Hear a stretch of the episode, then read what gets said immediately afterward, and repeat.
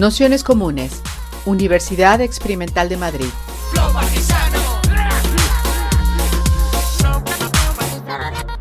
Toda la información en nuestro canal de Telegram Nociones Comunes o en nuestra web traficantes.net barra formación. La idea de, hoy, en principio, lo que mm, previmos antes de cuando diseñamos el curso era una sesión como de continuación, de meter más contenido, de que viniesen colectivos y demás.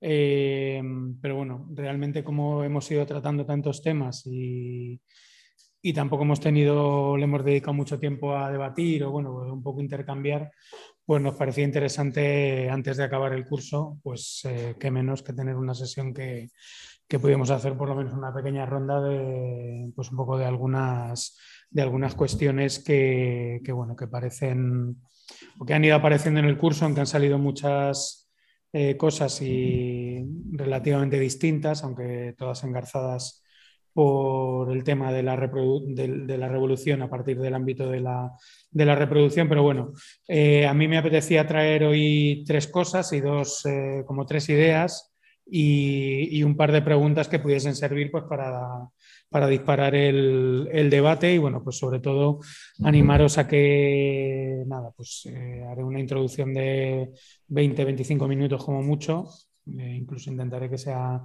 que sea menos y, y, lanzaré estas dos preguntas, que son las dos cuestiones que vamos a mandar por mail un poco más las explicaré un poquito más con la intención de, bueno, pues luego hacer una ronda y, empezar a partir de ahí, pues un, debate, ¿no? Intentar, bueno, pues eh, ir enganchando algunas de las cuestiones que, han, ido, que han ido saliendo y que, y que me parecía, no sé si... Ah, viene por acá. Hola. Y que me parecía, bueno, pues que podían ser tres, eh, tres, elementos o tres definiciones que hace Silvia Federici que nos pueden valer para enganchar con las, con las preguntas. ¿no? Evidentemente, la primera cuestión que, que ha salido permanentemente en el, en el, curso, pues lógicamente es la idea de las brujas. ¿no? Las brujas eh, entendidas eh, a partir del libro de, de Calibán y la bruja, pero también eh, como amplio espectro, como encarnación de alguna, de alguna manera de las mujeres eh, heterodoxas y sobre todo las eh, mujeres que no estaban sometidas a la racionalidad patriarcal y capitalista, sobre todo en, un momento determinado. ¿no? Dice Federici que, que, en Calibán y la bruja ella descubre el verdadero secreto de la acumulación primitiva que comenzó con la guerra que el capitalismo lanzó contra las mujeres a través de tres siglos de caza de brujas. Repasar los inicios del capitalismo también amplió mi concepto de reproducción del trabajo doméstico a la agricultura de subsistencia, abriendo la puerta, como dice María Rosa de la Costa, de la cocina al jardín y a la tierra. ¿no? Ella, a partir de, la caza de brujas, ¿no? porque eh, siempre dice que que para ella siempre tuvo una dimensión de descubrimiento, ¿no? de, volver a visitar lo que es el pensamiento marxista, de la que ella misma también eh, forma parte, de la tradición de la autonomía obrera, por ejemplo, pues eh, un nuevo campo, que es el campo de la caza de brujas, como el lugar donde eh, se entiende esa reproducción de la vida, que en un momento determinado el feminismo tenía, eh, y ella misma muy, vinculado solo al trabajo doméstico, pero que a partir de ahí se abre la puerta a, un campo de relaciones que, tiene que ver, pues hoy del jardín y también de la tierra, ¿no? es decir, la colonización de, y explotación eh, material de las eh, comunidades agrícolas eh, previas a la, y las comunidades agrícolas eh, o de producción agrícola y también comunidades humanas previas a esa racionalidad capitalista o esas comunidades sobre las que se impone esa nueva racionalidad capitalista. Y a partir de ahí eh, yo creo que es donde llega el, segundo, la segunda gran idea que hemos ido trabajando, que es la de la reproducción, donde ella hace una definición que yo creo que es bastante interesante. ¿no? Eh, el complejo de actividades y relaciones gracias a las cuales nuestra vida y nuestra capacidad laboral se reconstruyen a diario y que ha sido el hilo, conductor que entrelaza todos mis escritos y mi activismo político. En, esta definición yo creo que hay algo bastante interesante porque ya eh, llama a ese ámbito de la reproducción el complejo de actividades, que es lo que podríamos decir como lo mecánico, los gestos que hacemos a la hora de trabajar, eh, eh, de alguna manera lo que ponemos en marcha eh, como gesto individual, ¿no? pero también dice de las relaciones, que yo creo es uno de los elementos más interesantes que siempre aporta Federici. ¿no? La verdadera expropiación no se produce sobre, desde lo que podríamos ver en una lectura liberal sobre el individuo, que aparece eh, solitario con sus propios gestos, con su propia eh, fuerza de trabajo, entendida como fuerza, como gesto, como lo que tú haces eh, por ti mismo, sino también en el entre las personas, en las relaciones. Es decir, realmente de lo que se apropia es de la fuerza que se produce colectivamente en las relaciones interindividuales, ¿no? Y eso es algo muy importante, ¿no? Y aquí señala esa idea de nuestra capacidad laboral, porque sabéis que eso es una vieja discusión también dentro del, marxismo, porque en, el Capital Marx señala que, un poco lo que, lo que, está en juego en ese proceso de, valorización es lo que él denomina la capacidad de trabajo. La capacidad de trabajo que no es exactamente como se traduce muchas veces la fuerza de trabajo. La fuerza de trabajo, el, el concepto fuerza en sí tiene, está eh, incluido solo un, gesto, un gesto físico, por decirlo así, mientras que la idea de capacidad de trabajo está un conjunto, eh, está de por medio un conjunto relacional. El tener la capacidad de trabajar tiene que ver con estar inserto en unas eh, relaciones sociales intelectuales, en un universo simbólico, en un universo eh, cultural, en eh, un universo de saberes y, por supuesto, también en una forma física, en un cuidado y una reproducción física determinados. ¿no? Y por eso dice, nuestra capacidad laboral se reconstruye a diario, porque ahí está la, esencia de, esa nueva visión feminista del capitalismo que, que, tiene que ver con una fuerza de trabajo que no es una persona individual que aparece y se pone a trabajar y el capitalista le extrae, un beneficio, por decirlo de, manera muy burda, sino que detrás de eso hay una capacidad colectiva. En, ese sentido, eh, Federici la reproducción, por eso siempre eh, le, pone y aparece también en Calibán y la Bruja, en ese movimiento expropiatorio, pues dos, eh, dos visiones. Por un lado, la de los movimientos anticoloniales, que ella dice que que, fueron los eh, primeros, o al menos los que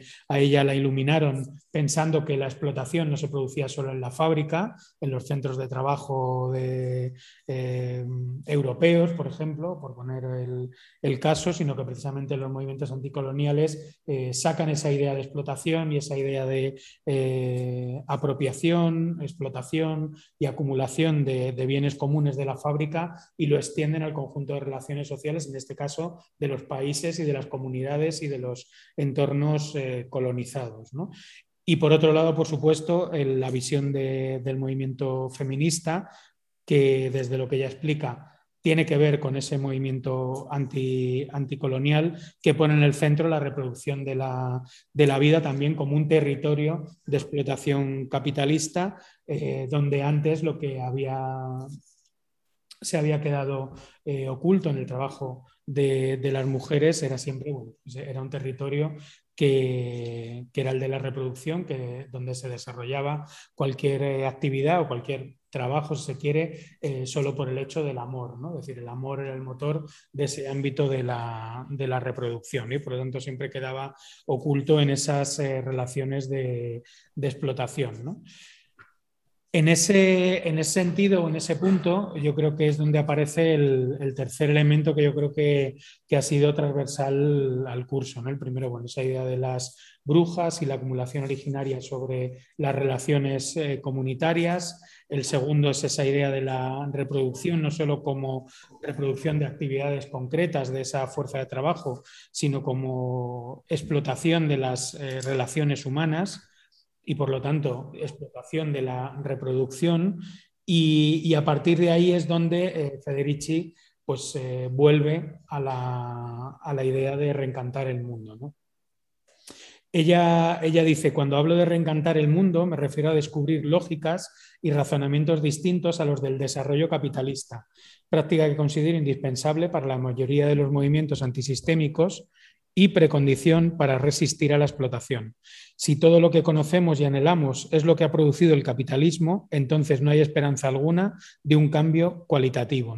De algún modo se, se, pone encima de la mesa que si la, la explotación capitalista realmente se basa sobre el conjunto eh, apropiarse, definir, orientar, organizar, poner a producir el conjunto de, relaciones sociales, de relaciones eh, afectivas también de este mundo, ¿no? es decir, define no solo lo cuantitativo, sino también lo cualitativo de, de nuestras vidas, pues de algún modo hay que, hay que buscar lugares y espacios donde se produzca una reapropiación, donde se produzca un reencantamiento sobre la, vida en común que no parta, de la vida en común que no parta de, esas definiciones o de esas realidades eh, capitalistas.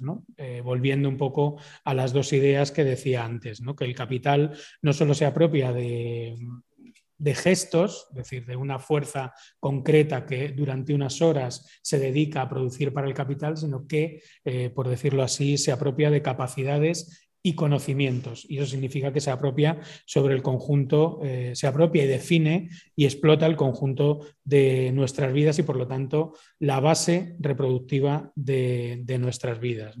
Y ahí es donde Federici, bueno, pues eh, trabaja, si habéis leído la, las conclusiones de, que os había mandado sobre esa idea de la tecnología y la mecanización del cuerpo humano. ¿no? Leí ayer una, cosa eh, bastante interesante sobre el movimiento ludita, ¿no?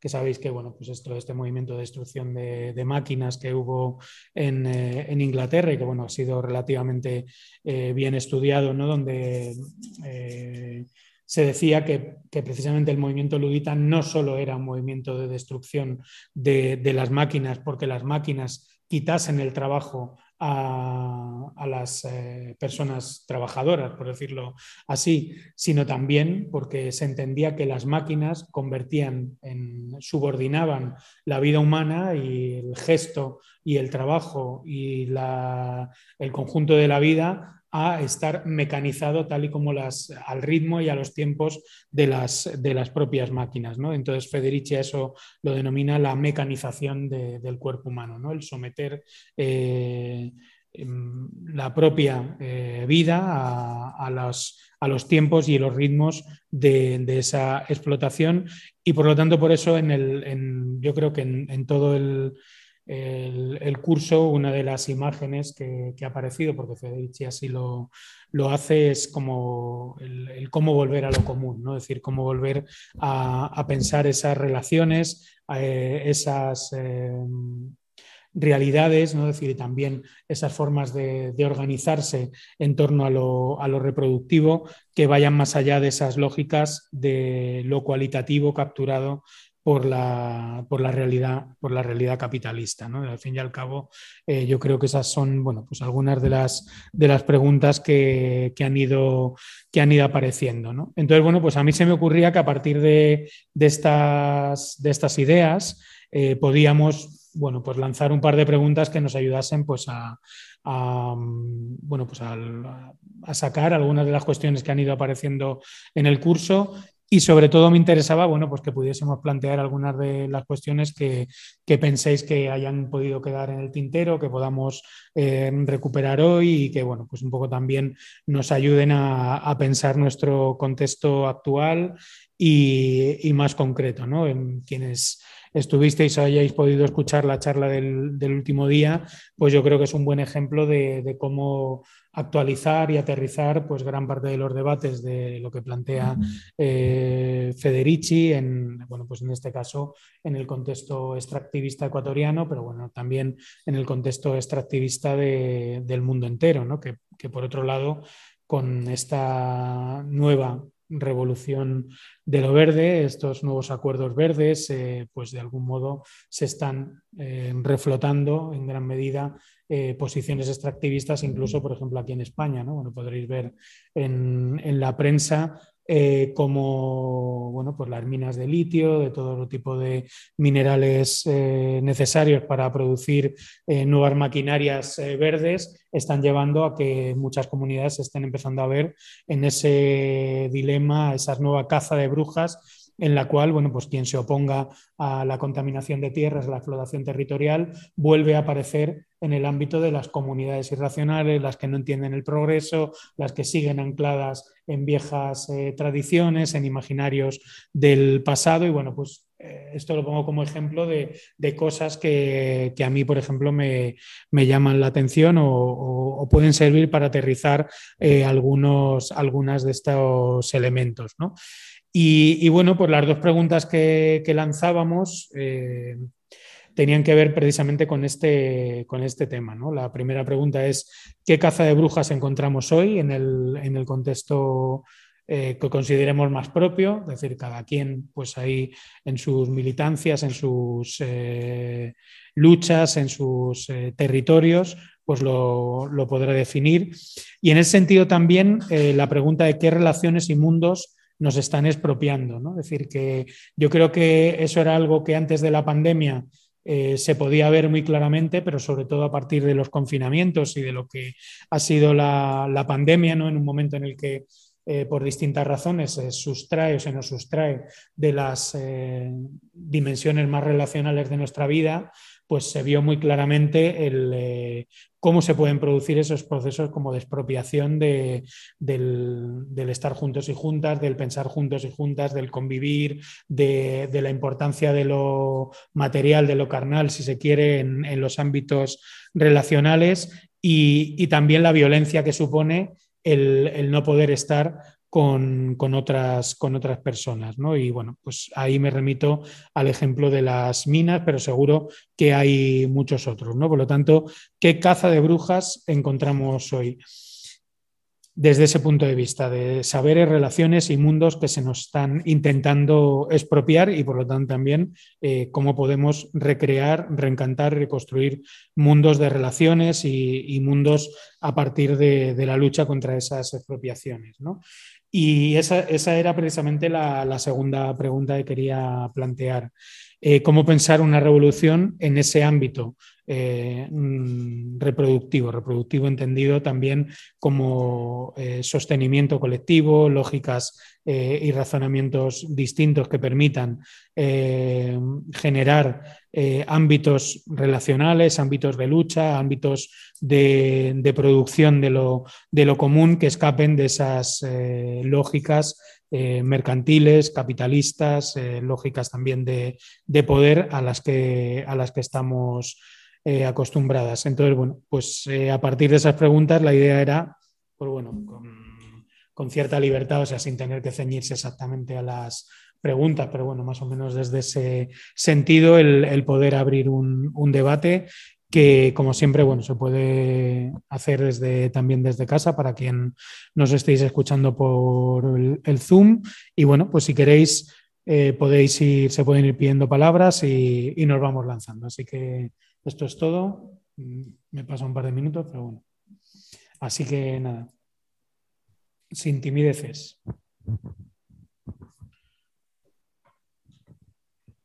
No sé quién quiere, quién quiere comenzar. O paso el micro y vamos haciendo una ronda.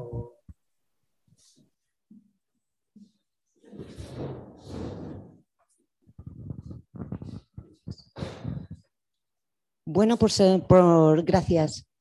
Por seguir un poco el hilo de las preguntas que has planteado, el tema de la caza de brujas, si tuviéramos que poner un ejemplo, a mí, a día de hoy, a mí se me venían rápidamente dos. Uno, las activistas ecologistas en otros lugares, o sea, es una verdadera persecución, masacre, con asesinato incluido. Entonces, no se me ocurre otro ejemplo mejor, ¿no?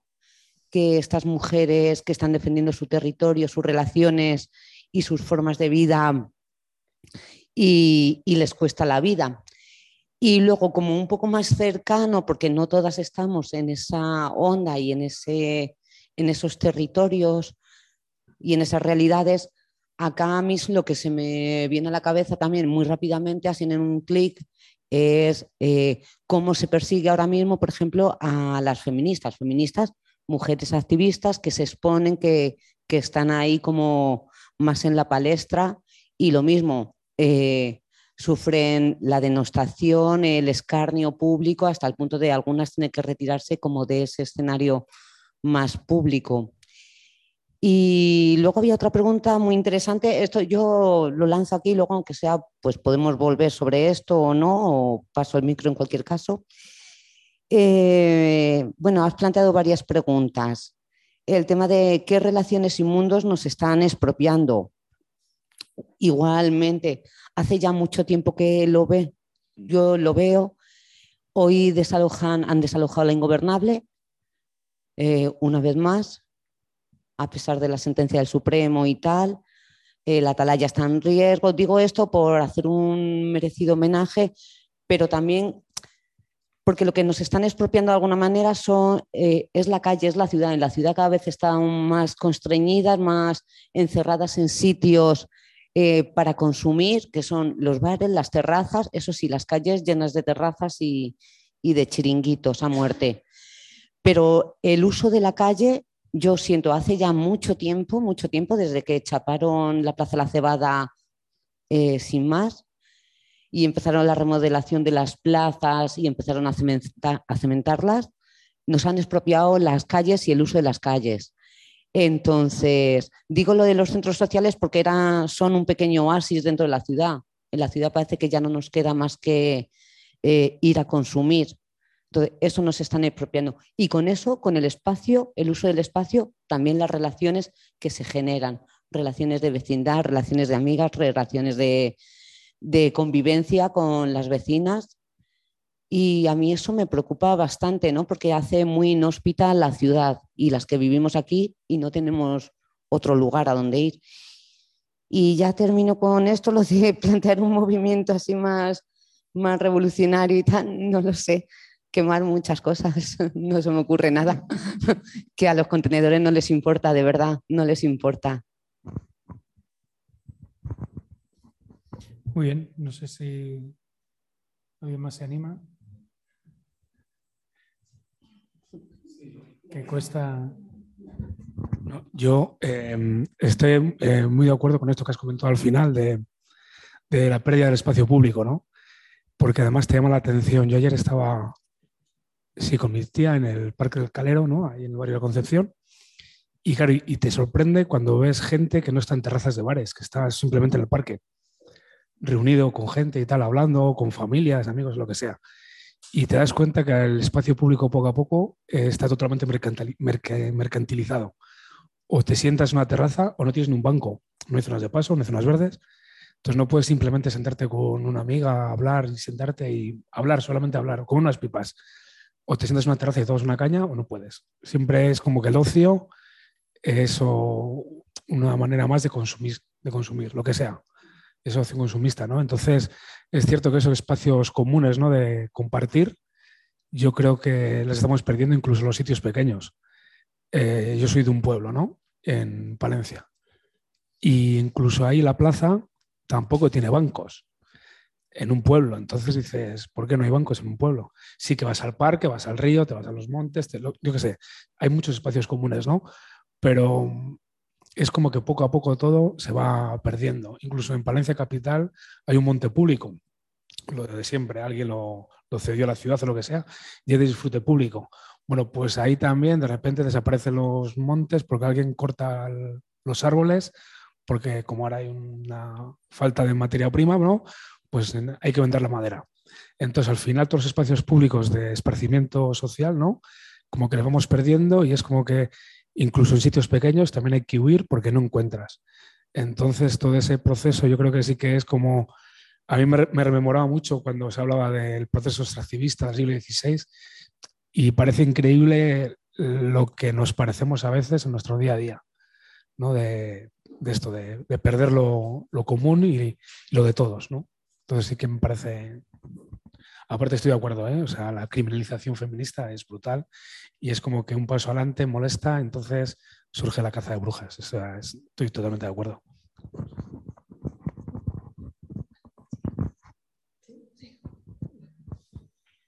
Pues em, coincido bastante con, vuestro enfoque también. Algunas cositas que nos han dicho, también respondiendo a la pregunta de qué relaciones y mundos nos están expropiando, que también me parece que están bastante a la orden del día. Eh, pues por ejemplo, en el rural, aparte de todo el tema de minerías, también está viendo todo el tema del problema con las renovables, ¿no? que muchas veces van para abastecer las grandes ciudades y a mí me parece muy curioso porque, claro, igual que los combustibles fósiles son extractivos eh, de una forma, em, bueno, y las nucleares y tal generan energía de una forma bastante em, eh, central, centralizada en un punto, las renovables son muy extensivas.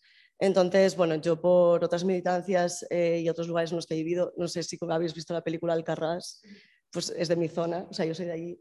Y, y bueno, me parece muy interesante el tema de cómo pues personas que se quedan, o sea, que bueno, tierras que se van cultivando desde siempre, ¿no? Como las generaciones jóvenes eh, con la promesa de si pones renovables, tal, no sé qué, pues em, acaban vendiendo terrenos y haciéndolo, ¿no? Y mm, que es un tipo de negocio que tampoco te fija ¿no? en el campo. Entonces, una tierra que se estaba cultivando, de repente pues eh, la vendes ¿no? para placas solares, lo que sea, y todos los debates que eso conlleva también de, bueno, también hilando un poco con, el tema de la tecnología que ponía Federici en el texto, eh, yo creo que es interesante no plantear los debates como tecnología sí o no, sino qué tecnología, de quién es la tecnología, ¿no? porque la tecnología nunca es neutral.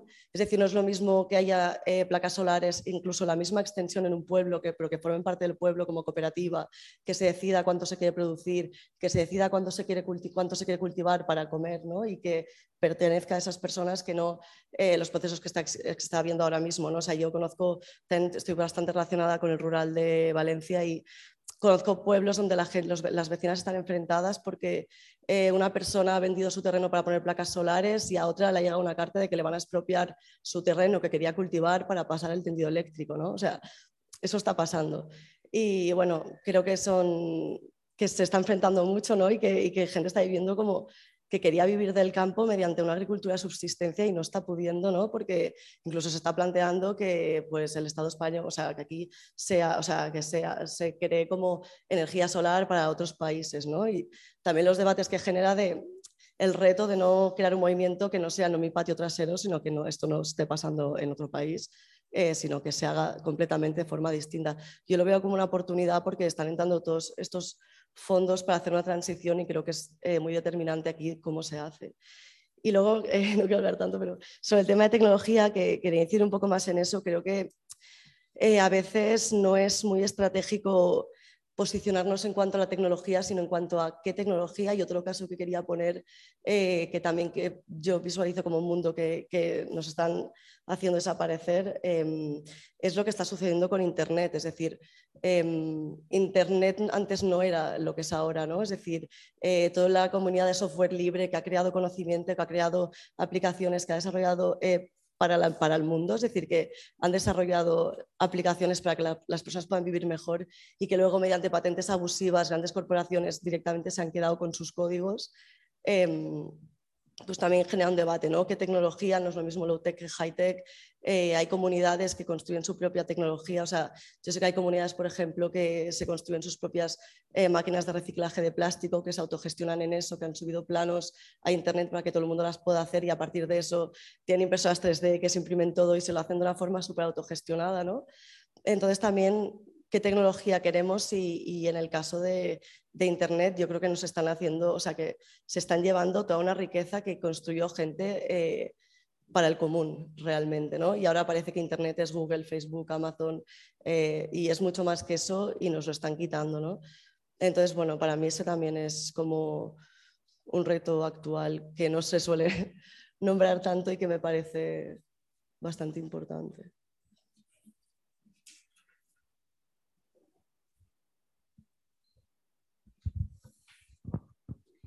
Bueno, yo solo quería señalar sobre todo el papel de los medios de comunicación convencionales ¿no? actualmente, eh, alentando campañas de caza de brujas contra aquellos sectores o colectivos que contradicen eh, los intereses de los complejos empresariales que los financian y los sostienen, ¿no?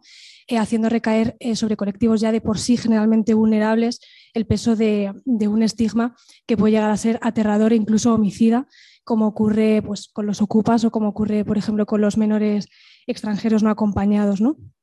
O sea, creo que, actualmente están precisamente especializados en, eso, en alentar, en alentar cazas de brujas contra aquellos que, resisten eh, frente a su, a su poder expropiador y destructor. Luego también creo que, por ejemplo, aquí en Madrid tenemos un ejemplo muy, muy, muy próximo de caza de brujas en la Cañada Real, ¿no? esa deprivación tan asesina de recursos a la que, está siendo, a la que están siendo sometidas nuestras vecinas, eh, pues probablemente en favor de los intereses de empresas constructoras. Es, un, ejemplo, es un ejemplo devastador de, caza de brujas y también eh, un ejemplo muy digno de, resistencia y, de, y, de, revolución. ¿no? También como medidas revolucionarias a mí la verdad es que se me ocurre pues, pues eso, fomentar los espacios eh, autogestionados y autosuficientes que, como los que, los que ha señalado antes la compañera, ¿no? tipo la ingobernable, la atalaya, tipo la maliciosa también. Tengo también mucha, tengo también mucha esperanza en, fomentar el ocio consciente que cultivaban tanto los anarquistas de principios del 20, finales del 19, ¿no? intentar escapar, eh, de escapar del ocio capitalista eh, de masas, ¿no? Eh, pues como puede ser el terraceo, en el fútbol en según qué espacios y, demás, ¿no? Y fomentar pues este tipo de, este tipo de relaciones, relaciones eh, basadas en el diálogo, en el debate, en la lectura, eh, en la crítica, también en la autocrítica y en la, y en la deconstrucción.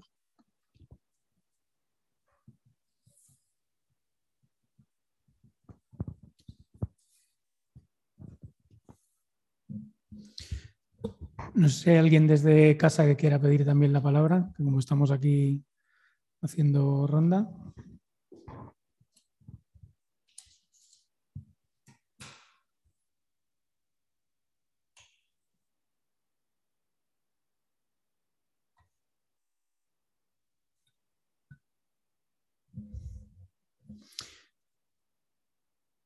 Pues empezamos con la comisión feminista, que no sé si es María José o bueno, adelante.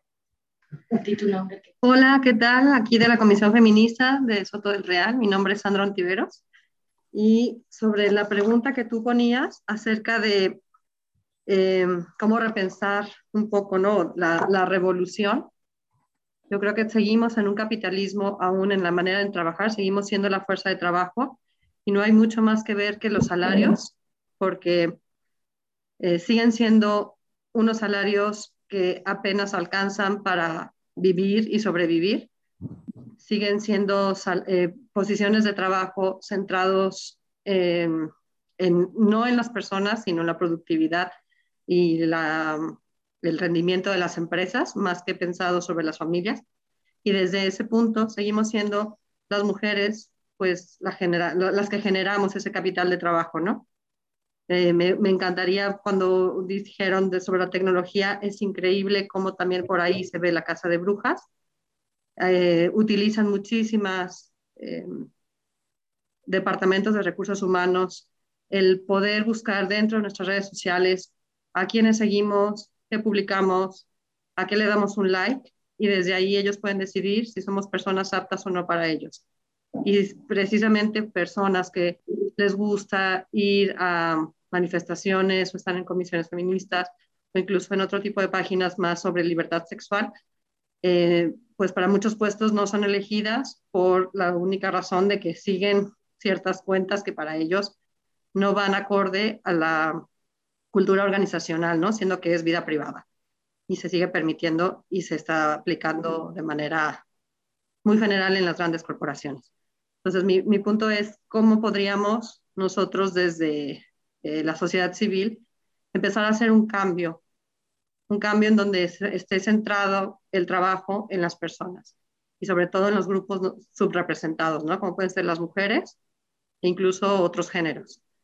Em, y bueno, mi pregunta sería, para mí, bueno, para mí la respuesta está basada en un liderazgo del servicio, en, un, en, una manera de ver las cosas, eh, pues eso, centradas aunque suena cursi, en el amor, en, centradas en las relaciones y totalmente eh, centrada en la equidad, ¿no? En donde de verdad haya posibilidades incluso para las personas poder trabajar desde casa, pero con eh, ciertos tipos de prestaciones no esclavizantes, con horarios de trabajo, porque eso también es esclavizante, el estar 24/7 disponible porque estás trabajando en casa, es otro tipo de esclavitud moderna y me encantaría poder seguir, pero para mí es esto, ¿no? El, la esclavitud moderna. Seguimos siendo la las mujeres las que reproducimos la fuerza de trabajo y las que seguimos sin ser pagadas, las que tienen que quedarse en casa a cuidar de la familia, siguen siendo no reconocido un trabajo no pagado y a las que trabajan y cuidan hijos y cuidan a mayores también no son reconocidas su labor y son muchas veces penalizadas con salarios. Gracias. Gracias. Isa también.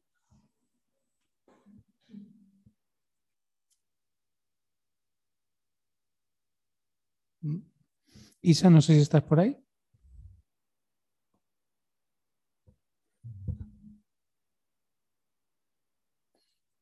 Ahora, ahora se me oye, ¿no?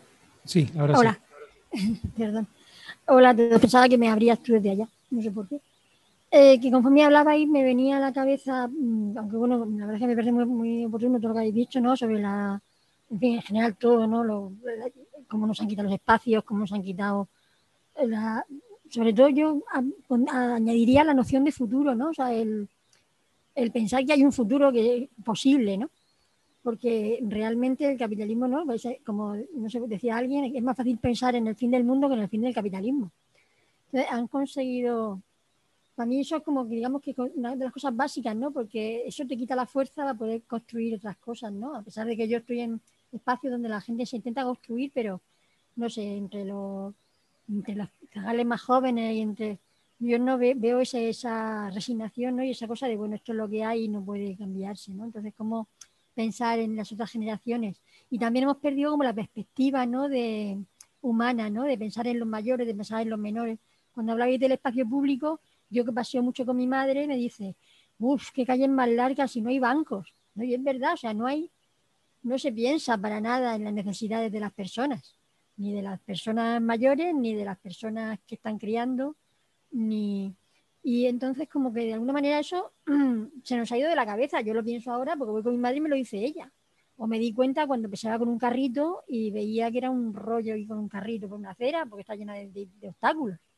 ¿no? Pero son, o sea, como que hemos perdido la capacidad de, no sé, de empatía o de, o de pensar no solo, no solo en, en, en, nuestro, no sé cómo decir, no, sé, no sé si en nosotros o en lo que nosotros necesitamos según qué edades, ¿no? Pero esa perspectiva de pensar en comunidad, ¿no?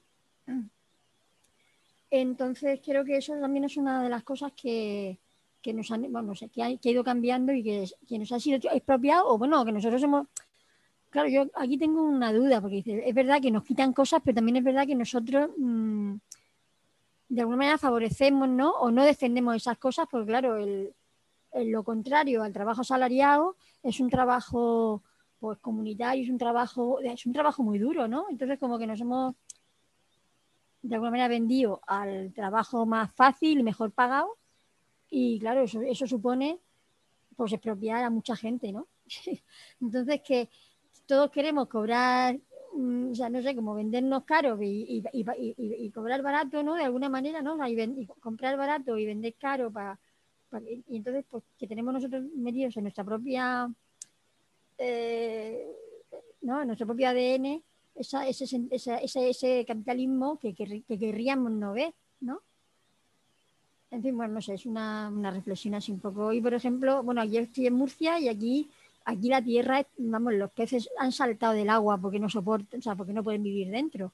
Es decir, eh, eh, hoy los del, ha, habido una, acción y el eh, creo que ha sido Ecologistas en Acción, no, Greenpeace ha, colgado unas grandes pancartas en el Pozo, que es una multinación, bueno, es una gran empresa de alimentación que tiene las macrogranjas más, más, más perniciosas de España, o sea, que son las que más, es parte de la mierda que va al Mar Menor, pero vamos, no solo al Mar Menor, sino que están cargando ya toda la región, desde la zona de Albacete para abajo. ¿no? Entonces, bueno, pues que hay mucho trabajo que hacer, lo que yo veo, y que, claro, no nos lo van a, facilitar. Si yo, si, si te vas a, seguramente a los de Greenpeace, pues les habrán puesto una multa, y si yo me voy allá a, cerca del Monte Arabí, ahí en Yecla, que también quieren poner a macrogranja, pues la gente que está yendo la están, la están multando. Entonces, claro, cómo generar esos espacios de empatía, ¿no? O esa ZAD, ¿no? Como la de Notre Dame, de, ¿no? Esa de Francia, no quiero decir que hay mucho trabajo que hacer, pero claro, hay que como que echarse a remangarse, ponerse el, hacerse pirata de alguna manera y, y empezar a, y empezar a salir del trabajo salariado que, ¿no? que, que te, hace la vida fácil. Bueno, antes, ahora cada vez es más, más cutre y cada vez hay más, más trabajadores pobres. O sea, quiero decir, no sé, creo que me, estoy, me, he liado, ¿no? Pero no sé si me entendéis, ¿no? Que, que el camino está claro, pasa que es un camino estrecho y difícil, pues tal como yo lo veo, ¿no? Entonces que, no sé, las mujeres se enrollaban, la gente en, los zapatistas, vamos a tener que esperar a, estar en, en, la ruina total, ¿no? En no poder acceder, que si ahora mismo en Murcia hay un 30% de gente que tiene que, está en la pobreza energética, que vamos a tener que esperar a, que sea el 60% de gente que el, que el, que esté así para echar para adelante. Entonces, bueno, como veis, lo mío son todo preguntas. Pero vamos, que, a ver si a ver si con vosotros pues lo podemos, entre todos podemos encontrar caminos. Aquí en Murcia se, se han ocupado sitios, sigue habiendo una casa ocupa, pero ocupamos una que era del ayuntamiento, la cerraron, dijeron, ¿no? De cuando el 15M y dijeron, no, no, porque aquí esto es para la universidad, van a hacer una, una residencia para estudiantes, luego decían que lo iban a vender a una iglesia pentecostal, no sé qué. La cuestión es que lleva, le pusieron, claro, la, la, tapiaron la puerta, lleva, la puerta lleva tapiada por 10 años ya, no sé el tiempo que lleva. ¿Saben? y, no y, no se les no se les la cara de vergüenza de quitar los espacios a la, a la gente simplemente para, para dejarlos cerrados. Entonces, pues creo que es algo que no podemos, no podemos esperar nada de. Mm, muy bien. Muchas gracias, Isa. Y perdona, y perdona por haberme extendido tanto. Nada, no te preocupes. Espero que me hayáis entendido, porque a veces hablo muy deprisa. Sí, más o menos se ha oído, se ha entendido, pero sí es verdad que hablas deprisa. Pero bueno, no pasa nada. Muchas gracias. Lo siento. Eh, había pedido también la palabra Laura. No sé si me oyes. Sí, aquí estoy, gracias. Sí, bueno, ah, hablaba la compañera y decía como el caso de aquí en, eh, en Francia de la SAF, ¿no? De, lugares eh, que recuperaron. Pero em, creo que el asunto sobre la pregunta de qué nos toca hacer va en muchos sentidos. El primero de ellos es que este capitalismo nos ha, nos ha creado necesidades que no, son reales, ¿no? Una de esas son de las principales reflexiones que siempre hacen los zapatistas cuando te dicen sobre eh, ser feliz, por ejemplo, ¿no? O sea, yo no necesito tanta cosa para ser feliz. Soy feliz cuando puedo disponer de mi tiempo, cuando puedo convivir con los amigos, estar con la familia, cuando hago lo que me gusta, o sea, no para tener bienes, sino para vivir, ¿no? Entonces necesitamos cambiar ese chip, ¿no? Del consumismo y de, de, esta forma que, que, además están definitivamente terminando con el planeta, ¿no? Y, y la, la contracorriente que podemos realmente hacer es, es apostarle por lo colectivo y lo comunitario en todos los ámbitos en los que podamos. O sea, si, si eh, yo me acuerdo con unas compañeras que estaban haciendo el esfuerzo, que es muy difícil, muy difícil lo comunitario, pero eh, formando cooperativas, por ejemplo, ¿no? O sea, eh, y ellas combinaban en este, en este sueño de cooperativas, tenían esta parte de comprar, toda, hacer las compras en común, pero además era una cooperativa también para, en, donde todas ponían los productos que, que, producían, ¿no? Comprarse entre todas, llamaban las canastas. Y, y luego también esta parte de compañeras que se dedicaban al, diseño web y diseño de, o sea, también en forma cooperativa, ¿no? Y combinando con otras cuestiones como entre todas, dejar tiempo para cuidar a los niños, o sea, necesitamos inventar formas, pues cada vez que nosotros trabajamos en colectividad, en la forma que sea, y hay que ir más allá de solo reunirnos para la militancia, o sea, hay que actuar, inventarnos formas, ¿sí? Cada vez que nosotros logramos acuerdos, trabajamos como en el caso de, la SAF acá en Notre Dame de Land, cada vez que ellos toman un acuerdo, porque no es fácil vivir en comunidad, cada vez que ellos toman decisiones, están, son conquistas en contra de este sistema. Entonces, ah, pues, o sea, para mí eh, eh, la, la, la, real y auténtica apuesta es la acción por lo comunitario, pues eh, sí es difícil. Y, dejar de inventarnos y, de querer vivir como con una especie de, de, falsa felicidad cómoda que no es tal y efectivamente ya empezar a actuar porque como dicen, no esperar a que se acabe la energía y todo, o sea, como, como de nuevo a los zapatistas, o sea, no sabemos sembrar, no nos vamos a morir de hambre, o sea, eso es, es muy grave, pues que no actuemos, que no, que no probemos otras formas, ¿no? Pero bueno, pues para mí eh, la respuesta va sobre, sobre insistir sobre lo colectivo y el trabajo común, en común, comunitario. Gracias. Gracias, eh, Laura. No sé si aquí hay alguna cuestión más.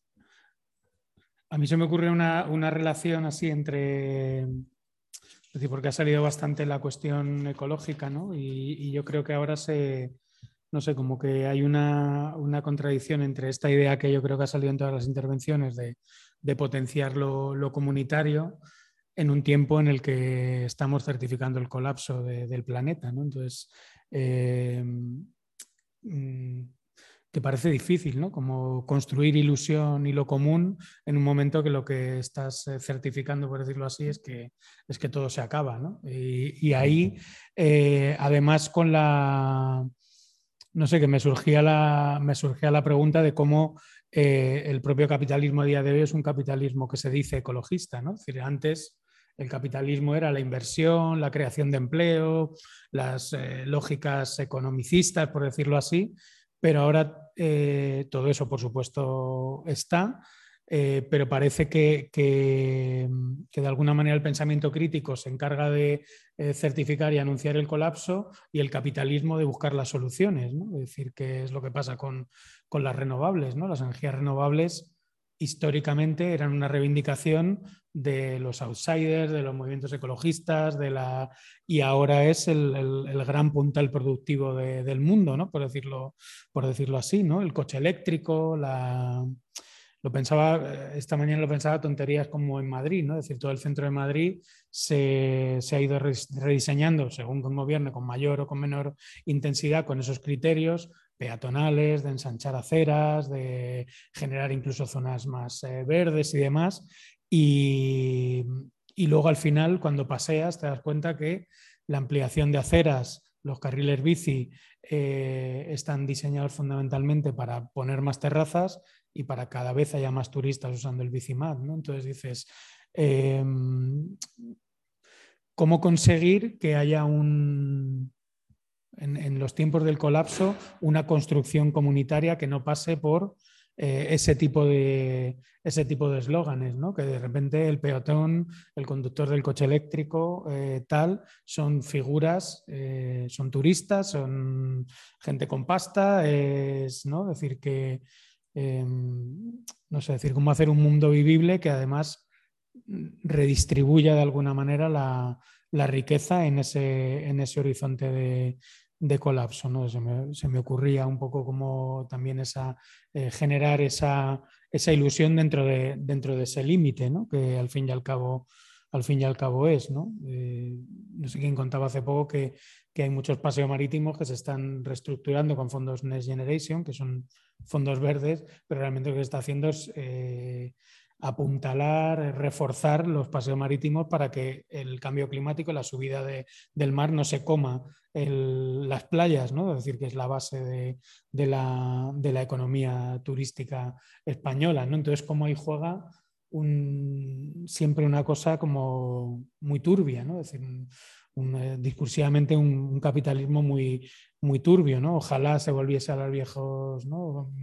Queremos productividad, queremos inversión, queremos empleo, queremos como las viejas, sino que ahora es como mucho más, complicado. Bueno, no lo sé cómo, lo veis, por esa, esas contradicciones entre eh, colapso y, construcción de, comunidad dentro de ese, de ese capitalismo verde. Se me ocurría como, como pregunta, es decir, cómo construir todo esto dentro de esa, de esa tensión. Vamos, si os parece, si no, seguimos por donde... En torno a eso planteo, bueno, no soy nada optimista. Eh, pienso que el capitalismo eh, cada vez encuentra más formas. Pégate el micro, por favor, si no, desde casa. Perdón. el capitalismo encuentra cada vez más formas de explotación. Vivimos en, en un tiempo en donde la concentración de riqueza no para de aumentar, con lo cual vivimos en economías cada vez más regresivas. Y y bueno, y ahí antes la compañera citó el tema de la agricultura. La semana pasada había un artículo muy interesante en contexto sobre la producción de frutos rojos en el campo de Huelva, en donde realmente la explotación de la tierra mm, la van a arrasar, o sea, y estamos consumiendo fresas a precios, bueno, que podemos todos consumir fresas las que querramos porque son muy baratas. Eso es una nueva forma de explotación del campo español en base a la inmigración. Eh, sabemos lo que son las eh, contratas de mujeres marroquíes. Es una forma nueva de explotar el campo y lo mismo pasa en la... Y está concentrado en, poca, en pocas manos. ahí no hay pequeño productor. Entonces, había un dato que yo estoy seguro que está mal, estoy segura de que está mal, que es que representa en el PIB andaluz la producción de frutos rojos que se exportan a toda Europa. Eh, y lo mismo también se puede extender al campo, al campo valenciano y la explotación de la naranja con inmigrantes de países del este y demás. Entonces, el capitalismo cada vez nos va arrasando más y encontrando nuevas formas. La, nueva economía llamada, eh, Cabify, Uber o demás, es darle al pequeño burgués o a la clase media normal la posibilidad de ir en taxi a precio barato, explotando el trabajo de los conductores, que en su mayoría o en una gran medida son inmigrantes entonces, es como que es bestial. Eh, van encontrando más hueco en por dónde reventar, o sea, por dónde reventarnos. Y bueno, y a la par generan mecanismos de consumo a través de, tiendas supuestamente baratas en donde te compras una camiseta a dos euros, pero bueno, para seguir generando basura en el planeta. Entonces, no medimos lo que es el consumo porque supuestamente, por ejemplo, comprar ropa es barato, eh, para, está al alcance, por lo menos en Europa, de la mayoría de la gente y generamos basura por todos lados. Entonces, no sé, no soy nada, repito, no soy nada optimista, pero es que los mecanismos que tienen de generar más mecanismos de explotación y de represión y dominación son brutales, son brutales. Y ha citado como último término el turismo y el foco en Europa hoy y en España en particular eh, pasa por, el, por incrementar el turismo, o sea, por recuperar el turismo. Entonces ahora en España, y lo digo porque estoy trabajando relativamente vinculada al sector, en la generación de datos estadísticos relativos al turismo, han empezado a debatir el turismo sostenible, que es una mentira. O sea, dado como está planteado hoy, una mentira absoluta. Si se trata de que en España entren 90 millones de turistas al año, ¿qué hacemos con las ciudades? Las ciudades son lo que son, que pasas el domingo por el retiro y te da miedo la concentración de gente que hay ahí. Entonces, es el, último debate que yo escucho, o la última, las últimas palabras que he escuchado es el turismo sostenible.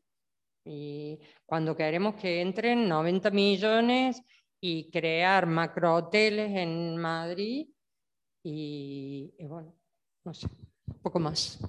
Quería agregar eso.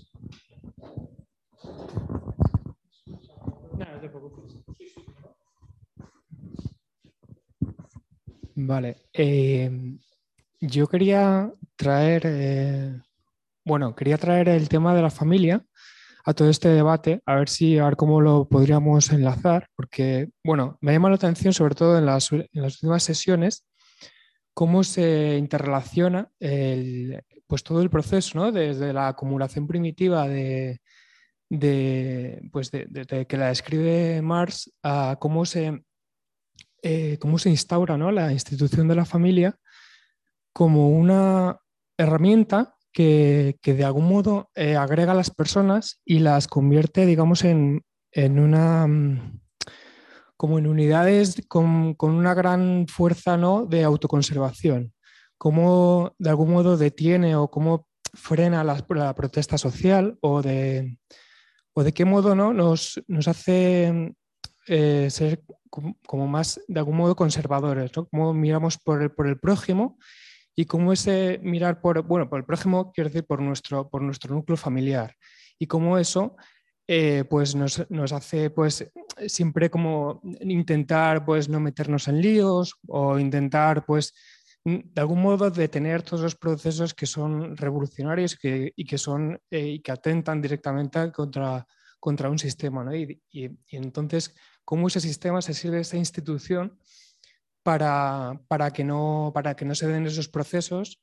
Y, y bueno, y cómo un poco, cómo, digamos, cómo ha surgido, ¿no? porque realmente no lo sé, o sea, sea eh, desde la absoluta ignorancia, pero sí como con esa... Eh, eh, como con esa pregunta de cómo se interrelaciona y a la vez el, pues el, eh, cómo las brujas surgen alrededor de, eh, de esos núcleos, ¿no? porque de algún modo o sea, siento que es esa resistencia, o sea, las brujas de algún modo suponen esa resistencia a, esos núcleos agregados de, personas que, bueno, la única relación que tienen es una relación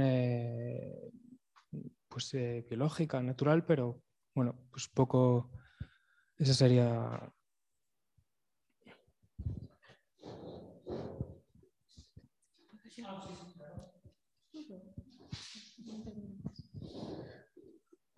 Vale.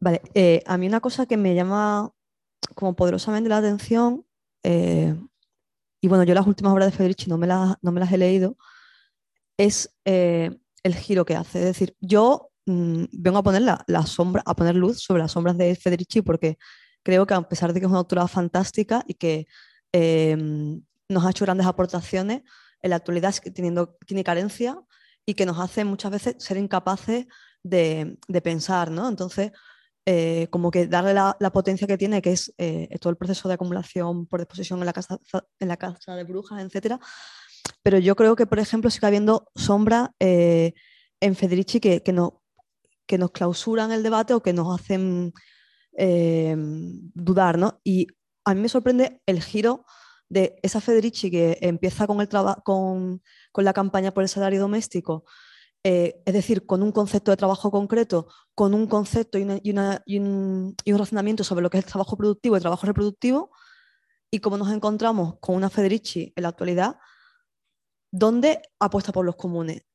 ¿Cuál es ese giro que a mí me sorprende? Es cuando ya pasa diciendo que la propuesta eh, con toda la campaña de los años 70 es eh, esa ampliación del trabajo abstracto, es decir, vamos a coger el trabajo, no, bueno, el trabajo, la actividad, ¿no? que este ese es el gran debate, vamos a coger esto, esto que hacen las mujeres que no tiene eh, precio mm, o que no tiene valor en, en, entendido como valor en el marco capitalista y lo vamos a ampliar y vamos a darle ese valor, vamos a ponerlo en el campo social.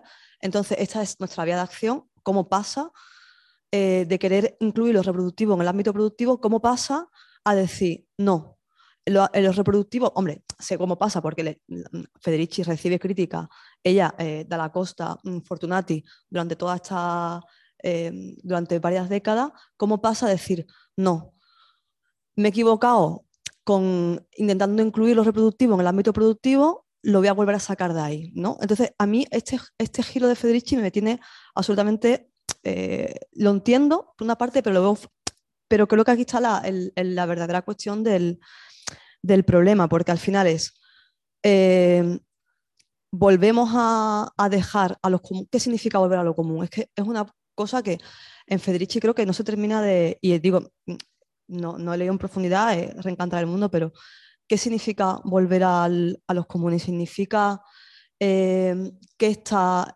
apertura del ámbito reproductivo eh, mm, o esta puesta en valor del ámbito reproductivo eh, no se lleve a cabo ¿por qué? por el Estado. ¿qué, significa esto? Porque muchas autoras feministas marxistas de, de la actualidad, mm, como las que pertenecen a la Escuela de Nueva York, lo que dicen, bueno, todo aquello, y yo creo que esto es una experiencia que muchas de esas autoras que vienen del operaísmo italiano lo han vivido en sus propias carnes, es abrir espacios comunes puede aliviar la carga, pero desde luego no pasa por una solución, porque al final es eh, mm, que exista la ingobernable y que se puedan dar ejercicios de cuidado, teniendo en cuenta de que desde luego es una isla mitad del capitalismo y que mm, no es ajena al sistema capitalista, eh, no nos va a, mm, no va a acabar con el sistema, eh, sino quizás simplemente, solamente aliviar la carga. ¿no? Entonces, eh, yendo un poco mm, con esto, sería, ¿qué significa reencantar el mundo? teniendo en cuenta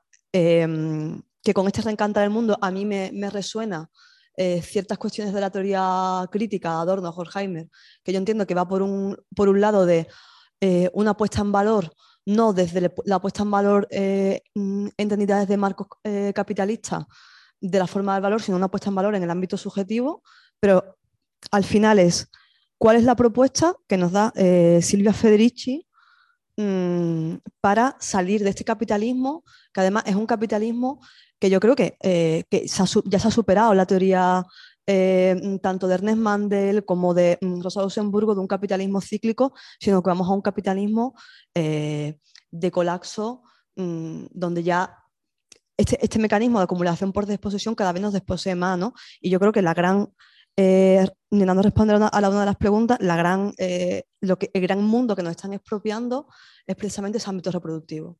Es decir, eh, creo que no haber sido capaces eh, o, estar, ¿no? porque creo que las economías feministas y los movimientos feministas llevan años intentando poner luz y taquígrafo a qué es empleo, a qué es trabajo, a qué es actividad, tal, eh, lleva porque, uno, ¿qué, papel juega la familia? Ahí, evidentemente, pero es lo, lo que nos están arrebatando es precisamente lo reproductivo, el sostenimiento de la vida. Es decir, cuando ahora hay una cantidad ingente de ensayos con el título No tengo, no tengo tiempo 24/7, es, se nos está expropiando esa, eh, esa, capacidad entendida como esas redes de reproducción eh, y se están mercantilizando. Es decir, para mí la gran acumulación por desposesión que se puede dar actualmente es precisamente la desposesión eh, del ámbito mm, reproductivo de esas redes de cuidado para que sean nichos de mercantilización. Es decir, porque eh, tú ya ahora no, tienes ni soberanía alimentaria, mm, ni espacios de cuidado, ni relacionales, que no tienes, ya no hay 10 hermanos que, tengan que, que hagan cuidados entre sí, o bueno, 10 hermanas que hagan cuidados entre sí, sino que ahora hay que pagar por esa cuestión de, mm, de cuidado, hay que pagar por una guardería, etcétera. Entonces, Ah, yo sigo viendo carencias en, Federici en, esto, ¿no? Y en cómo eh, nos salva de la... ¿Cuál es la solución? ¿La solución es presionar al Estado para que haya espacios de cuidado o la solución es crearlo de forma alternativa fuera?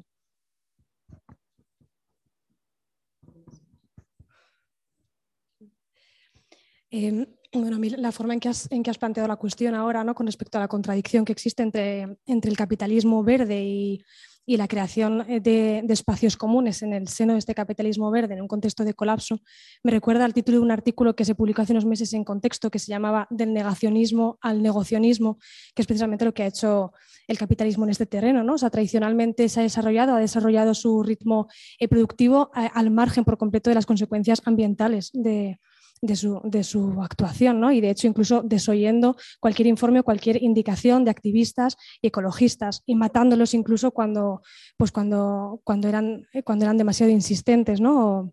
o demasiado eh, peleones en este terreno. ¿no?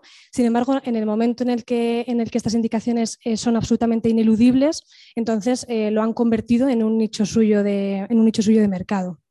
Entonces, esta creo que es una de las características más terroríficas del capitalismo y es que tiene la capacidad de absorber algunas demandas sociales eh, y hacerlas suyas y eh, las absorbe siempre, obviamente, de una forma tibia y completamente acrítica, de manera que en ningún caso cuestiona su propia estructura, ¿no? porque eso lo que acarrearía es precisamente su derrumbe, que es precisamente lo que pretenden eludir. ¿no? Por tanto, eh, tienen muy desarrollada la técnica para, para absorber según qué demandas cuando éstas ya no pueden esquivarse. ¿no? Y este es el motivo por el, que, por el que existe el capitalismo verde y también por el que eh, una, tienda, una tienda de ropa de Amancio Ortega puede venderte una camiseta con un eslogan feminista. ¿no? Creo que todo tiene exactamente la misma explicación.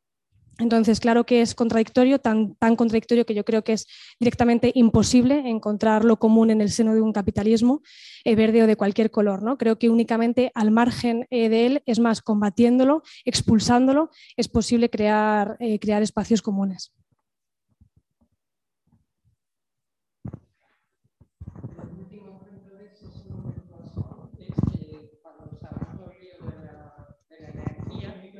Vale, cuando todo el lío que se empieza a montar con la escasez de recursos energéticos, que reconocen que la producción de energía nuclear es verde. o sea, es que más hipócrita. Dice, vale, necesitamos fuentes verdes, la nuclear es verde. o sea, lo tienen más claro. Yo, a mí me ha parecido muy interesante tu aportación porque es verdad que yo no conozco en profundidad el, pensamiento de Federici ni su evolución, pero sobre tu reflexión yo tengo una visión quizás, no sé si se dice estatalista, no lo sé. Considero que ese tipo de situaciones debería ser el propio Estado el que las provea si tú las necesitas o las quieres o lo que tú decidas, ¿no? Entonces yo considero que si tú en ámbito reproductivo consideras que necesitas o, o no necesitas, sino que quieres o que no o que no puedes, lo que sea. Creo que es el Estado el que tiene que proveer de eso para evitar lo que tú has planteado, la mercantilización.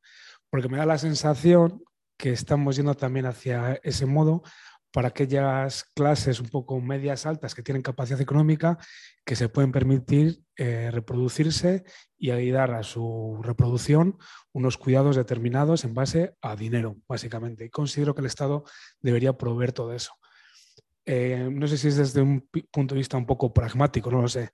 Eh, y me quiere sonar, que ya no estoy seguro ahí, ¿eh? me ha parecido oír que la nueva constitución de Chile, creo que la idea que tienen es abogar por el decrecimiento, incluir perspectiva de género en la nueva constitución. Y están trabajando en ello, por poner un punto positivo al, pesimismo que tenemos todos, ¿no? pero que, que igual desde dentro de lo posible y poco a poco desde el Estado quizás todavía hay margen de, conseguir algo, pero creo que el camino es eh, estatalización, en mi punto de vista. En, tu reflexión. Ahora lo cojo. Eh, Isa había pedido la palabra. No sé si me oye, se me oye, no se me oye. Isa, no sé si si nos escuchas. Sí, disculpa que a veces ah, vale, la pantalla. pues mm, yo totalmente difiero totalmente de lo que acabáis de expresar, porque yo creo que el Estado es el que está favoreciendo estos, estos esta, esta extorsión ¿no? y, esta, y este, este, este, este, robar de abajo arriba, ¿no? de quitar de abajo, vamos, está clarísimo. ¿no? Entonces, si, si esperamos que el Estado sea el que es el que piense en nosotras, creo que bueno que ya llegamos, vamos, no se hemos dado cuenta todavía que desde los reyes católicos para acá, el Estado lo único que ha hecho ha sido robar para los ricos, es que hemos leído poca historia o no, que la hemos reflexionado poco, porque el Estado, mm, vamos, lo crearon los reyes católicos para, bueno, el Estado moderno y siempre ha, siempre ha tenido esa, esa función, de la defensa de los ricos contra los pobres. Eh, entonces yo creo que no, que la solución y, reencantar el mundo pasa por mm, desestatalizarlo, pasa por descapitalizarlo, pero claro, por eso decía que era una senda mm, estrecha y difícil, pero yo, para mí es la única, la única que va, que es clara. Ahora mismo el Estado en Murcia el pozo eh, durante un tiempo se suponía que se estaba pagando los sueldos de los ayuntamientos. O sea, porque es una industria súper fuerte. O sea, ¿cómo, lo, cómo, el, cómo las administraciones van a ir contra esa empresa? De hecho, no ha salido en ningún periódico ni en, las, ni en, ni en ninguna estación que te decía antes de ecologistas de, de Greenpeace. O sea, yo no, no salió en el diario, no salió en los periódicos de Murcia. O sea, el Estado ahora mismo está solo para defender, bajo mi punto de vista, los intereses de, la de, la, de los grandes capitales y de las multinacionales. Y bueno, imagino que si quisieran hacer lo contrario, pues rápidamente, como pasó en Grecia, ¿no? Cuando, cuando quisieron cambiar la cosa, pues le mandaron a los señores de negro y quitaron a los que querían hacer algo por el país. Entonces, yo creo que el, reencantar el mundo tiene que ver con el trabajo de reencantarnos con nosotros mismos y ser conscientes de que al final ellos viven de nuestro trabajo y de nuestro y de nuestro, y de nuestros gastos, ¿no?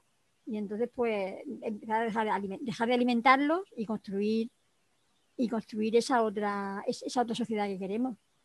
Si no para nosotros, para los que vengan detrás. Bien, gracias. Gracias. No, solo algo, algo muy rápido. Yo no, no es que yo sea una férrima defensora del Estado, ni mucho menos. Eh, además, mm, creo que soy bastante consciente del papel, la herramienta eh, que es el Estado en, en, el tardo, capitalismo. Pero, la o sea, como que la, crítica o la a Federici es eh, sobre qué entiende ella por, bueno, mm, por trabajo reproductivo, es decir, no es lo mismo eh, mm, trabajo que actividad. En ese sentido, mm, los trabajos de cuidado, que son, hay que pagarlo, no hay que pagarlo. ¿Quién paga los cuidadores? Porque, y cuando yo, hago, mm, cuando yo me refiero al Estado es, ¿qué preferimos? ¿Hacer una cooperativa de salud o que haya sanidad pública universal? Ahí, está, ahí es la cuestión. Entonces, a mí en este giro que hace Federici de los comunes, no termino de entender, eh, y me tendré que releer a la señora, que plantea ella en torno al trabajo reproductivo, porque ha pasado de decir el trabajo reproductivo que sostiene la vida em, hay, que, hay que pagarlo y hay que ponerlo en valor. Aquí la crítica de que al final, evidentemente, eh, se sigue pensando en la, lógica capitalista y pensando eh, el trabajo mm, concreto o el trabajo reproductivo como si fuera un trabajo abstracto, pero hemos pasado a, eh, mm, no, saquémoslos del marco eh, entonces, mi, cuestión es, bueno, Federici, ¿qué, hacemos con los cuidados? Y con los cuidados no solamente es eh, el, cuidado afectivo, el, o, bueno, es que actividad, trabajo, o sea, lo afectivo de limpieza, de mantenimiento, de alimentación, etcétera, ¿qué hacemos con todo ese mare magnum? Que a mí en la introducción que tiene de mm, Revolución en punto cero me parece que hace un poco de topa adentro, eh, con, todo el cariño a Federici. Eh, eso, ¿qué hacemos con eso? O sea, no me termina de quedar claro, es qué hacemos con eso y qué papel tienen los comunes. Es decir, los comunes es el lugar, no queremos que el trabajo reproductivo esté dentro del trabajo productivo. Venga, fuera. Entonces, ¿qué hacemos? Nos montamos otra cooperativa de salud, nos, montamos otra cooperativa de educación pública. ¿No? Y bueno, si estás dentro de mi cooperativa, pues bueno, pues tú tienes derecho a la educación tal y cual, y si no, no, ¿no? Entonces, no me queda claro de, yo puedo entender que haya cosas del ámbito que no, de lo reproductivo, ya sea la escucha, ya sea eh, el afecto tal cual que hoy estamos viendo que están entrando dentro del marco reproductivo, que, no, que, haya que salvarlo y que haya que construir comunes y que no pueda estar dentro de, tal, pero no me queda claro a qué llama ella trabajo reproductivo, no me, queda claro porque lo dice todo y no dice nada, eh, y no me queda claro cuál es la propuesta de los comunes, es decir, no, y yo a lo más común y lo más de la vida que hay, que es la salud. Entonces, ¿cooperativas propias o mm, sistema sanitario de salud? O sea, mm, en, este ejemplo, ¿cuál sería la respuesta de Federici?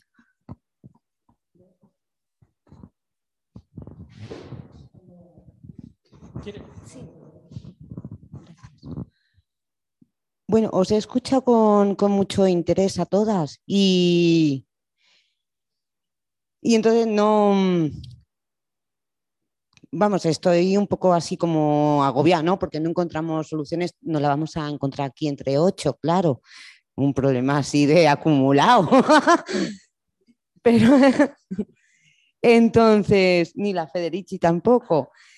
Pero había por ahí el Ibai Arvide, creo que era, o en un artículo del Todo por Hacer, eh, ponía un ejemplo que viene así como al caso de cómo sacaron a Amanecer Dorado, ¿no?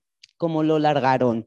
Y decía que había sido como con, con tres, con todos los ejes, con todas las fuerzas, pero con tres ejes. El institucional, que a mucha peña no nos no gusta tanto, ¿no? Pero desde lo institucional, en la parte legal, con denuncias, con demás, y en las calles, o sea, en las calles caneándoles. Punto. Entonces, como que con todo eso, todo era válido para sacar a Amanecer Dorado, que era fortísimo, fortísimo. Llegó un momento en que era muy fuerte y obviamente muy peligroso. Con esto, ¿qué quiero decir? Que todo, no es que todo valga, pero todo suma. Por un lado, eh, lo que dice Federici, no sé cuál es su propuesta, pero volver a los comunes para mí también es eh, ser consciente. Pongo un ejemplo, cooperativas, sí, es una fórmula de autoempleo, no sé qué, también porque en la laboral yo creo que es una de las luchas que están perdidas. El sindicalismo está perdido. Mm, lo siento por algunas iniciativas eh, magníficas y, y loables que hay por ahí, pero para mí ese, ámbito está, perdido, está muy perdido. Cooperativas sí, los comunes también, redes de cuidados. Eh, no lo vamos a cubrir todo, porque yo soy de reclamar al Estado, ya que está, seré muy anarquista, lo que tú quieras, pero ya que está y se lleva los, los impuestos y es quien maneja la pasta, que la distribuya, ¿no? De alguna manera. Entonces, hay muchas maneras de manejar eh, los comunes. Por ejemplo, uno, pongo un ejemplo que yo creo que se va a entender muy bien. El Estado, la ley, las leyes, no sé qué. Eh, con el tema de reproducción y cuidados, las mujeres cargan, cargaban y cargan con, toda la crianza y demás. Uno de los obstáculos para, eh, para que fueran acompañadas por los bebés, por los papás en los procesos de la crianza, eran los permisos de paternidad. Pero es que eran los papás los que no se los cogían y los rechazaban. De hecho, ahora han tenido que meter en la ley que sean eh, propios, que no se puedan ceder. O sea, ponen toda la cara, ¿no? Pero quiero decir que lo común es hacerse cargo. Eh, las redes no es solamente voy a montar una cooperativa o un comedor social para dar de comer, es voy a acompañar a la peña servicios sociales porque no les tratan bien. Eh, voy a acompañarla o voy a hacer, voy a echarle una mano. Quiero decir, mm, en Tetuán, yo soy de Tetuán, hemos montado bastantes cosas que pasan por ahí, más allá del asistencialismo y la caridad. Es como, primero, hacernos cargo.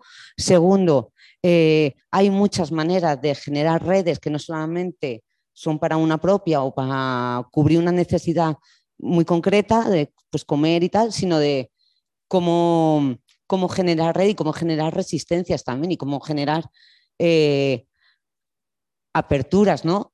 O sea, que la peña sepa cuáles son sus derechos, dónde reclamarlos y demás. Y me estoy liando. Lo que quiere decir es que eh, todo sirve. Y parte también, o sea, todas estas cosas lo que hacen de lo común es romper y, dinamitar de alguna manera el, el individualismo que se ha instaurado.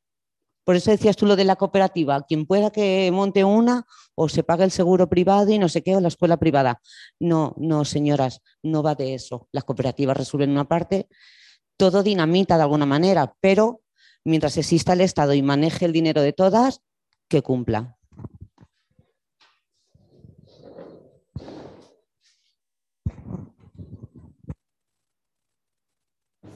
Comentaba Genoveva aquí en el chat que dice que sí, que todo, suma y el Estado tiene que distribuir, aunque tengamos otras opciones extra estatales que también hay que, hay que utilizar.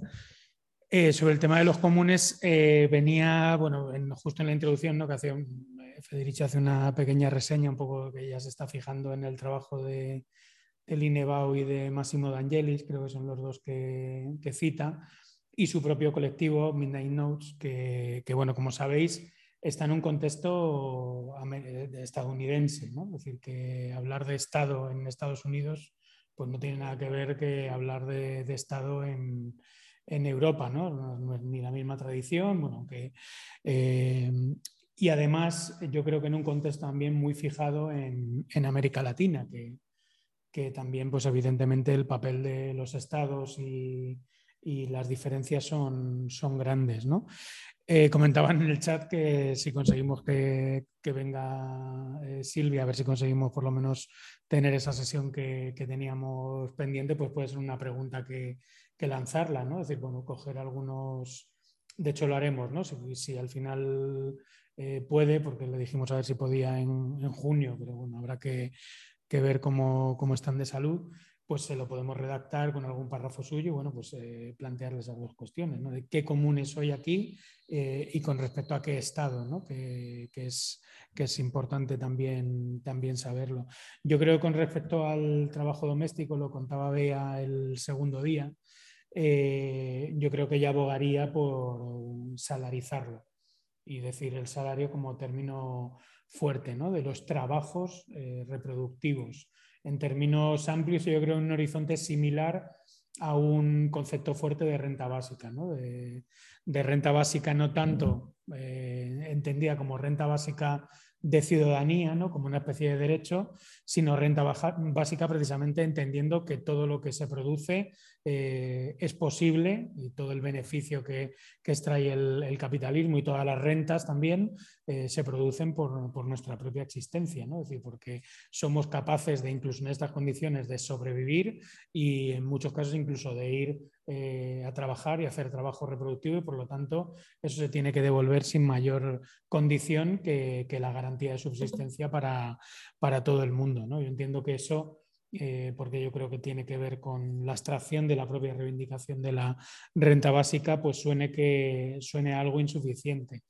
Eh, yo creo que con el tema de los comunes y el Estado, digo, por, por dar alguna, alguna contraparte, aquí sería algo así como eh, por poner ejemplos eh, muy sencillos, mm, pues como cuando se habla de medicina comunitaria, entiendo. Es decir, generar todo un sistema de cooperación, de cooperativas, que no sustituyen al sistema público de, salud, pero que tampoco le permite ser el sistema hospitalario, psiquiátrico y farmacológico, por decirlo así, de aplicación permanente de, la receta, sino que está obligado a, inmiscuirse pues, en, una dimensión como más eh, comunitaria de, la salud. ¿no? Pues eh, a veces lo hablábamos, ¿no? que parecía un poco absurdo que, por ejemplo, en Vallecas ¿no? esté el hospital eh, Infanta, Infanta Leonor al lado de Valdemín Gómez y el hospital no tenga nada que decir de lo que es Valdemín Gómez.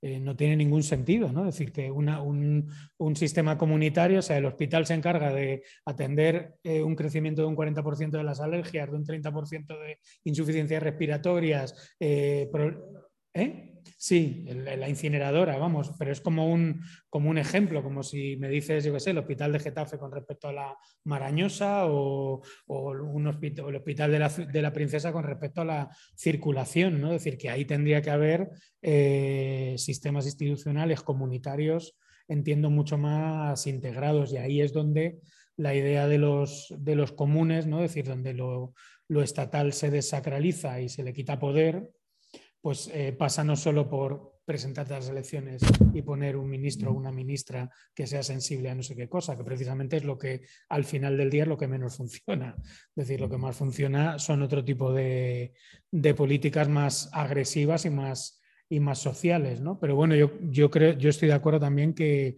que el ámbito de los comunes también porque yo creo que en, el momento en el que a Ostrom le dan el, premio Nobel y todo ese momento en el que se estaba intentando investigar como sistemas institucionales un poco alternativos, esto de la economía del bien común y de lo común se puso un poco de moda y es ese cajón desastre, como lo es también a día de hoy, lo hablábamos en un curso anterior, el tema de los cuidados, ¿no? Cada vez los cuidados pues parece ya que es todo, ¿no? Es decir, si usted recoge la caquita del perro, son los cuidados. Si echa, eh, se limpia los mocos y tira la papel, esos son los cuidados. La ciudad de los cuidados, el no sé qué. Bueno, pues no. O sea, decir, no, no podemos. Eh, entonces, bueno, yo entiendo que son términos que, que, pues, como lo es el propio ecologismo muchas veces, términos que están acabando reventados de tanto usarlos, ¿no? porque en un momento dado se posicionan como, como contrahegemonía, por decirlo así, y pasan a, a ser pues, más hegemónicos y empezar a utilizarse un poco para, para, todo. ¿no? Es lo que hace que Chanel esté hablando ahora sobre si eh, enseñar la cacha es feminista, no es feminista, se le han criticado. No decir, claro, decir, pues ahí, ahí, o sea, es, es una victoria y a la vez, y a la vez es problemático. ¿no? Entonces, bueno, pues con los comunes yo creo que pasa exactamente lo mismo. Los comunes era algo como una propuesta libertaria, por decirlo así, de imaginarios zapatistas, de tal, y de repente pues empezó a ser, pues eso, que la que quien gane el próximo Eurovisión tendrá que hablar sobre la economía del común y los bienes comunes o cosas así, ¿no? Entonces, bueno, yo creo que estaría bien si, si conseguimos hacer la sesión, os parece, os paso o podemos redactar mm, unos párrafos para mandárselos a Silvia, que además mm, si conseguís recuperar un poco su situación y demás, estará encantada de discutir hasta la saciedad lo que, lo que, se, lo que se, proponga. ¿no? Y, en cualquier caso, bueno, pues se puede, yo creo en cualquier caso, incluso si se lo mandamos y con tiempo mismo hasta nos, nos contestaría o, puede mandarnos algunos textos de, de Midnight Notes o tal, eh, un poco aclarando, aclarando la, la cuestión. Y bueno, no sé si hay más cosas, que me he puesto a hablar había una palabra en el, en el en Zoom desde casa, pero creo que habéis retirado la mano, ¿no? Bueno, no sé si hay alguna cosa más.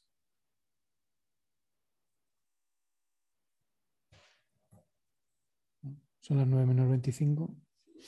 Pues nada, sí, sí. Ah, sí, venga, claro que citaste Chile, en Argentina, con el gobierno de Kirchner hubo una, una reivindicación muy buena, que fue que a las mujeres, mi madre, una, eh, en un determinado momento tuvo una pensión de ama de casa y, y vamos, es cojonudo, vamos, que una persona de sesenta y tantos años, creo que a los 65, eh, se pagó una, y una economía bastante empobrecida, pero bueno, mm, son los gobiernos, fue un gobierno distinto, como puede pasar hoy en Chile. Y otro ejemplo que va por el lado del cooperativismo fue en la misma época, después de una economía devastada, eh, si os acordáis del corralito famoso del 2001, eh, hay un ejemplo de economía colaborativa que fue recuperar fábricas eh, a través del cooperativismo. Casualmente, creo que la semana pasada, no me acuerdo en qué periódico, hubo un artículo sobre este tema. No sé si fue también en contexto eh, sobre este tema. Y son dos ejemplos, uno de cooperativismo y otro de, bueno, de la labor del Estado redistribuyendo riqueza. Y yo creo que, bueno, yo no soy tan anarquista y creo que una de las cosas que sí no podemos dejar de tener en, yo no puedo dejar de tener en la cabeza, es realmente exigir al Estado eh, mecanismos de redistribución y evidentemente cubrir servicios públicos, que ya que citaste Estados Unidos, tener una, salida, una sanidad pública es un bien universal y que tendríamos que estar todos en la calle peleándolo día a día porque, porque vamos, nos garantiza lo mismo que la educación pública. O sea que, no sé, solo eso. Era citar los ejemplos de todos de Argentina.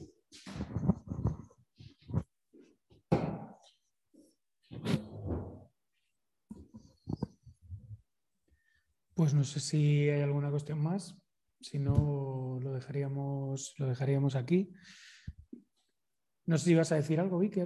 Ah, vale, vale. No, es que he visto. Estoy aquí como con el rabillo del ojo. Pues nada, eh, nos queda pendiente esa, esa sesión. Eh, también María Jesús dijo que si podía, pues, bueno, porque aunque, aunque sustituyésemos su sesión con otra gente, pues que ella también se animaba lo mismo a dar la, la, sesión. Entonces, bueno, en el caso de que las consigamos recuperar, yo os escribiría con tiempo para ver si más o menos hay quórum de, de gente y podríamos hacerlas. Eh, pero bueno, eso os iremos informando. Eh, nada más, eh, muchas gracias nada, por haber estado en el curso y ojalá que el año que viene, si queréis apuntaros alguno más, por aquí, por aquí estaremos. Y nada, porque ahora ya acabamos los cursos, este termina hoy y la semana que viene irán terminando, solo queda vivo el de, el de música, que bueno, como tiene un par de conciertos, uno uno de músicas de América Latina y otro de más actual, desde las raves hasta la actualidad, que será en la ECO de Carabanchel y el otro será aquí. Eh, a los conciertos, bueno, eh, aparte de la gente del curso, vamos a invitar a todo el mundo por si queréis eh, pasaros. Y pues uno es el 11 de junio aquí, que es una charla concierto con Alberto, seguro que algunos le conocéis, que fue guitarrista de Amparo Ochoa. Y bueno, nos va a hacer un repaso de músicas de resistencia en América Latina entre los 60 y 80 con vídeos y tal. Y luego se ha preparado seis o siete temas con la guitarra y, y Inma, su compañera, eh, cantando. Pues así, una especie de charla concierto del curso de músicas. Y la otra será pues una charla sobre rave parties, que será creo que con Bermud, porque lo están organizando la gente de la ECO. Y luego el colectivo de DJs eh, Sonido Caño Roto, que es de allí, bueno, pues hace una actividad, estaremos allí pues eh, tomando algo, una medio fiestecilla. Pero bueno, eh, haremos, hay cartel específico de cada una de las dos sesiones precisamente para invitar a todo, a todo el mundo y ya os lo mandaremos por si, por si os apetece. Así que nada, muchísimas gracias. Y nada, muchas gracias a la gente que estáis por casa también. Y mandaremos también la información del Congreso de Memoria de las Brujas, que preguntaban por aquí también. Así que nada. Sí, en octubre. Si todo va bien, lo consigue. Se consigue. Nada, pues muchas gracias. Hasta la próxima. Gracias. Hasta luego. Nada, hasta luego. Hasta luego, gracias. Hasta luego.